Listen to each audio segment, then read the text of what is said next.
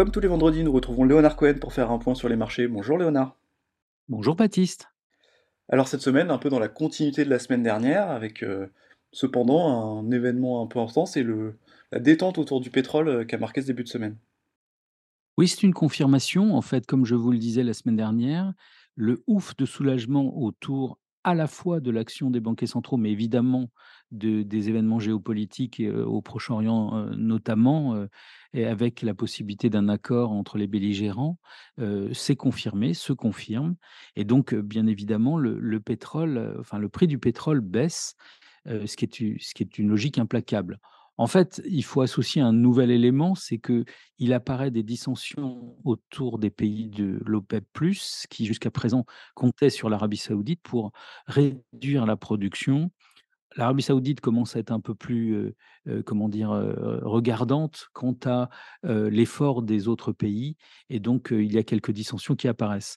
Bien, c'est jeudi prochain, je crois, que nous verrons, quand les différents acteurs de l'OPEP se réuniront, que nous verrons si, ce le pétrole se maintient à ces niveaux de 70-80, heu, parce que c'est ce qu'en fait, ils cherchent tous.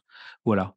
Pour l'instant, donc du coup, on a un pétrole qui a baissé, mais globalement, c'est tous les prix qui sont revenus à peu près au niveau du mois de septembre, heu, que ce soit en bourse, que ce soit au niveau des matières premières, que ce soit, heu, dans dans tout dans toutes les même les taux d'intérêt, heu, c'est ce qu'il faut constater. Alors vous le dites, on est revenu à peu près deux mois en arrière, mais euh, est-ce que le potentiel que vous voyez dans les valeurs financières et industrielles que vous plébiscitiez est toujours euh, présent malgré le rebond? Écoutez, oui, pour simplifier, si on regardait un simple Bloomberg, non pas l'analyse Ginger, on aurait un 10-12% de potentiel sur le CAC 40 et pour nous, c'est les valeurs que vous citez, à la fois financières, industrielles, pas toutes, hein, mais mais une grande partie de celles qui sont en portefeuille ont un potentiel entre 20 et 40. Voilà pourquoi on est toujours, heu, sur ces valeurs, donc c'est volatile, c'est un peu plus volatile compte tenu du contexte géopolitique, mais heu, le pour nous, heu, le entre guillemets, «le jeu en vaut la chandelle» et je me permettrai de dire que, rappelez-vous du fonctionnement, celui que nous venons de vivre depuis ce début du mois de novembre.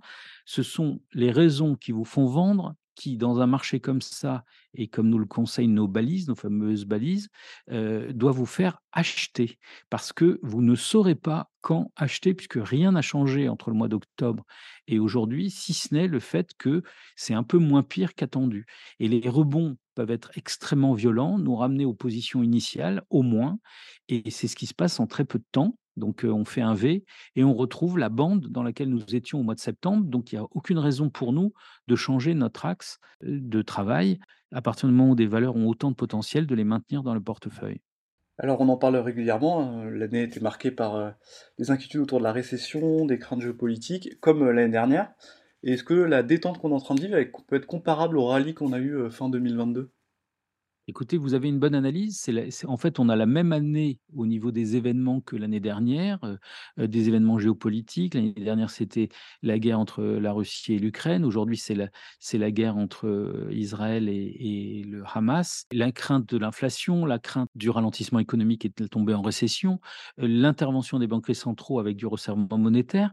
Tous ces éléments, eh bien, c'est ce sont exactement les mêmes en 2022 et en 2023. Par contre, la différence, c'est qu'il y a le sentiment que le fameux resserrement monétaire est peut-être derrière nous.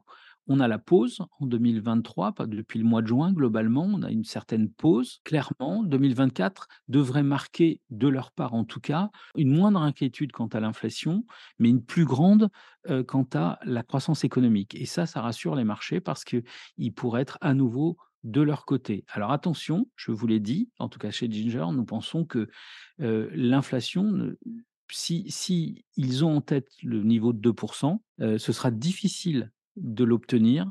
On risque d'être pendant de longues années au-dessus de ces niveaux et ça, il faudra l'admettre.